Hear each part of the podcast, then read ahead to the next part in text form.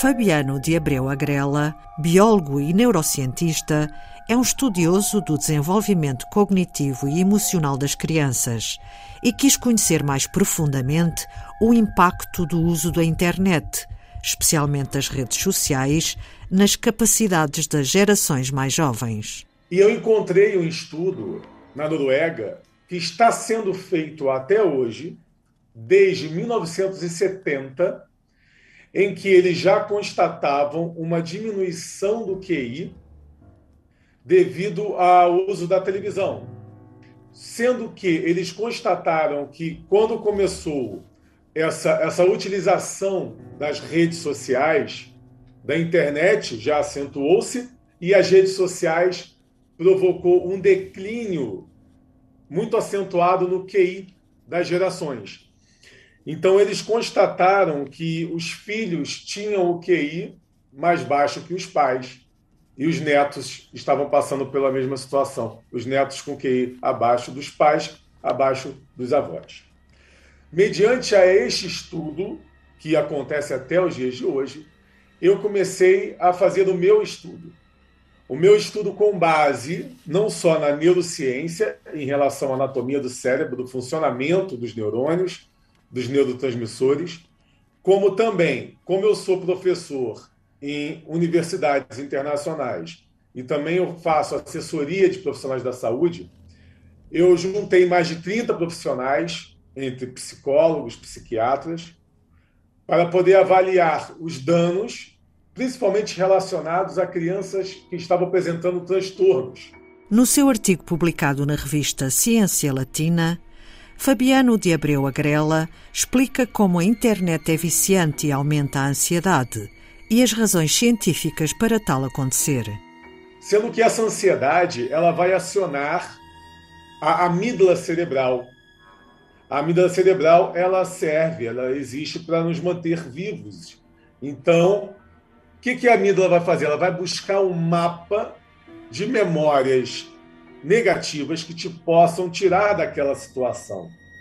E aí, quando a ansiedade aumenta, você acaba mergulhando numa atmosfera negativa, quando você tem uma ansiedade constante, uma ansiedade mais intensa. Então, você vai acionar cada vez mais a sua amígdala constantemente, provocando assim uma hiperatividade, o que te mergulha numa atmosfera negativa e aí você precisa buscar mecanismos para que você tenha sensações boas. E por isso a pessoa entra na rede social para buscar situações em que você possa liberar neurotransmissores como a dopamina, que você libera na própria expectativa, na sensação da recompensa, e quando você conquista algo, você conquista você também libera outros neurotransmissores, serotonina, endorfina, ocitocina, entre outros, que você está liberando por ter conseguido aquela gratificação. Só que a mesma cena, a mesma situação, ela não libera na mesma intensidade. É como se você formatasse o engrama de memória em relação àquela cena.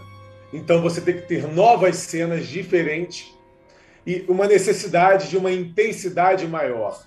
A comprovação disso é que, por exemplo, o usuário de drogas, quando deixa de usar as drogas, tem abstinência, já que o organismo não consegue produzir na mesma intensidade a dopamina, por exemplo, porque tem um mecanismo externo que aumenta a produção e o seu organismo não consegue ter essa produção da mesma maneira, causando assim abstinência. Então, os vícios estão relacionados a isso por isso que falam que ah, é um neurotransmissor viciante. Na verdade, é um neurotransmissor necessário, mas que pode se tornar um vício quando utilizado de maneira desregulada. Eu digo quando usa fora do que está programado em nosso código genético para a nossa sobrevivência. Então, a tecnologia está fazendo com que o nosso organismo tenha ações diferentes do natural, da nossa natureza humana. Então, o nosso cérebro nunca vai se adaptar a essa tecnologia, a viver toda essa atmosfera virtual, já que a morte é real, nossos instintos são reais, então a gente tem coisas reais com que se preocupar, porque o nosso organismo vai mudar a anatomia, como já está acontecendo, o cérebro, e prejudicando o foco atencional, prejudicando na inteligência, prejudicando no controle da emoção. Este ciclo vicioso acaba por prejudicar o desenvolvimento da inteligência. E a inteligência está relacionada à lógica, à tomada de decisão, à prevenção. É a última região do cérebro a se desenvolver no ser humano. A depender do indivíduo, ela se desenvolve até os 30 anos de idade. E é ela que fez com que nós ficássemos mais inteligentes que os demais animais. Então, essa região prejudicada prejudica também em atitudes inteligentes. E, como eu disse, comprovado cientificamente, mediante dados científicos, que o QI ele vem diminuindo.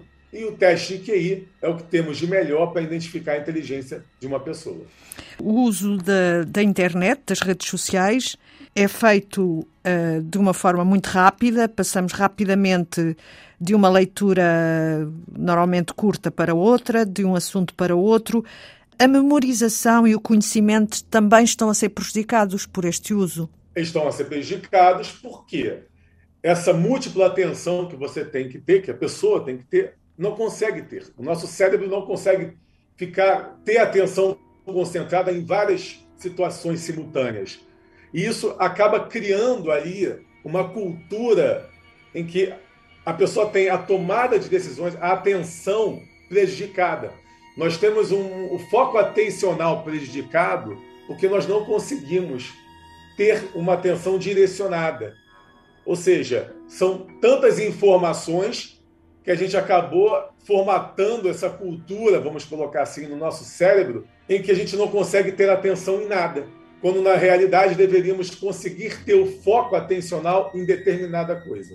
E isso faz com que você não consiga memorizar, porque você precisa dar atenção para poder ter a memorização. O processo de memorização está relacionado à atenção e à emoção para memorizar. Então você não tem a emoção naquilo, você não tem vontade em conhecer aquilo, não tem a atenção, logo, como você vai memorizar? Não tem como. E também eh, prejudica a aquisição do conhecimento. O conhecimento é a memória. Como a gente vai conhecer algo se não memorizou esse algo? Então, se você não tem uma atenção, uma emoção para a memória, logo você não tem conhecimento. E o conhecimento é a ginástica neuronal.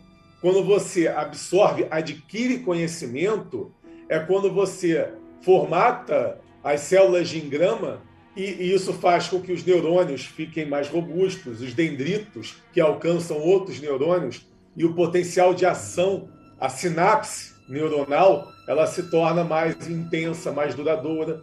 Você retarda, por exemplo, doenças neurodegenerativas. Pessoas que fazem a plasticidade cerebral têm menor chance de ter doenças neurodegenerativas. Pessoas que, por exemplo, têm pais ou avós com doença de Alzheimer, ela já tem que se preocupar desde sempre em fazer a neuroplasticidade cerebral para evitar com que tenha também a doença de Alzheimer.